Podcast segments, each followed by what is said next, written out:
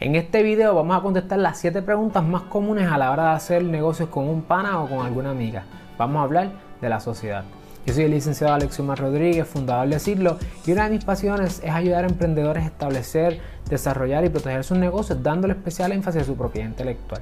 Si es la primera vez que nos sintonizas, te doy la bienvenida a Derecho para Emprendedores, donde dialogamos sobre todo lo que necesitas saber a la hora de echar tu negocio para adelante.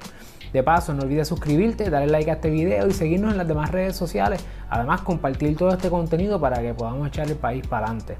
Comenzamos. Cuando dos personas o más se unen, ¿verdad?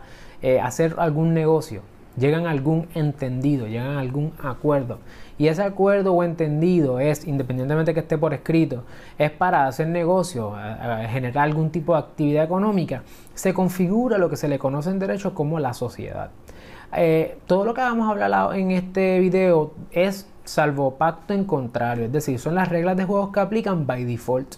Al igual que en el DBA, que son reglas que aplican by default, aquí, salvo que usted entre en algún tipo de acuerdo con su pana o con su amiga, estas son las reglas que aplican. Por lo tanto, vamos a hablar de la sociedad en general. ¿Qué es una sociedad?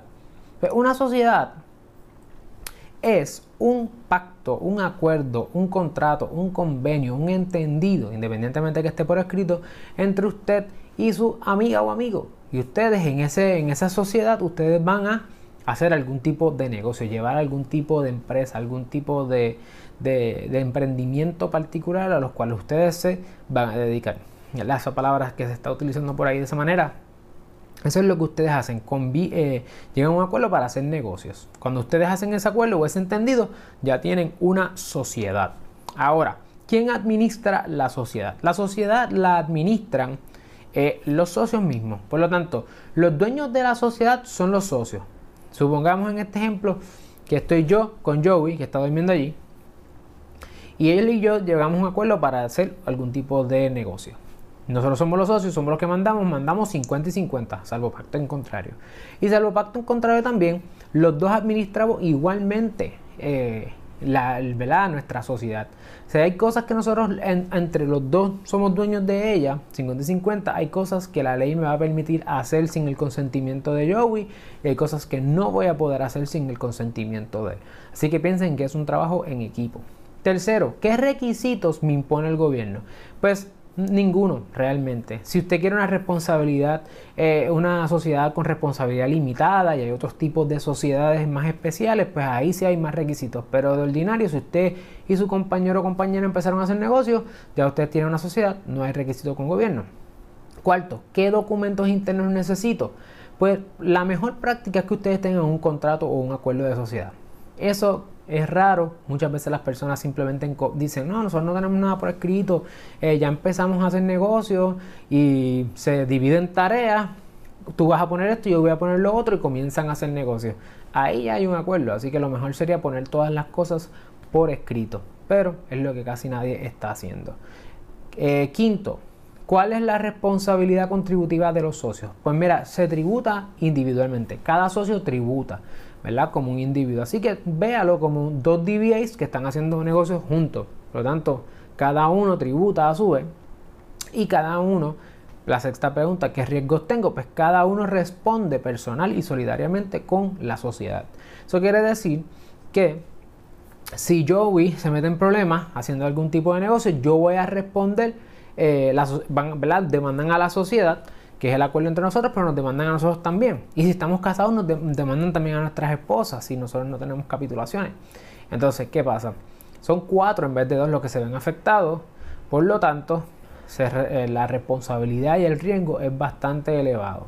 Y sexto, eh, séptimo, ¿cuál es, cuánto dura el negocio? Pues el negocio dura hasta que nosotros, los socios, yo y yo, digamos, ya no queremos hacer negocio más juntos, porque no le pago a lo suficiente o no estamos haciendo negocio lo suficiente entre ambos, que sería el mejor ejemplo, y decidimos no hacer más negocios, ahí eh, pues terminó la sociedad.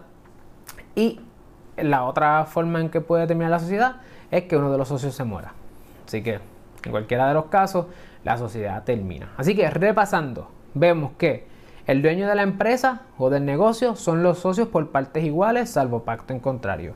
Dos, ¿Quién administra la empresa? Los socios por partes iguales, salvo pacto en contrario. Y como tal, van a haber cosas que no van a poder hacer el uno sin el otro. 3. ¿Qué requisitos impone el gobierno? Pues ninguno particular. 4. ¿Qué documentos internos necesito? Ninguno particular. La mejor práctica es el contrato por escrito, sino el contrato hablado y las, eh, disposiciones de los códigos civil, el civil particularmente van a aplicar de manera supletoria. Quinto, ¿cuáles son las consecuencias contributivas? Los, socios tributan a nivel personal. Sexto, ¿a qué riesgos o responsabilidades se exponen los dueños respecto a la empresa? Pues los socios responden personal y solidariamente por las deudas y las responsabilidades de la empresa. Y séptimo, eh, ¿cuánto dura el negocio? Pues mientras estén juntos haciendo negocio, así que si alguien se muera, muere o alguien decide no hacer más negocios, pues se termina la sociedad. Así que si hacemos un análisis de pros y cons, podemos ver que eh, más o menos se parece al del DBA, donde pues, ¿verdad? la balanza va a depender en muchas ocasiones dependiendo de cuál es la industria y a cuántos riesgos te, te expones haciendo negocios. ¿verdad? No todas las industrias tienen los mismos riesgos, por lo tanto, eh, la sociedad puede que le beneficie a unas personas más que a otras. Así que, si en algún momento estás interesado en aprender más sobre la sociedad, asegúrate de contactarnos. siglopr.com, nos puedes buscar en las diferentes redes sociales y estamos más que dispuestos para ayudarte.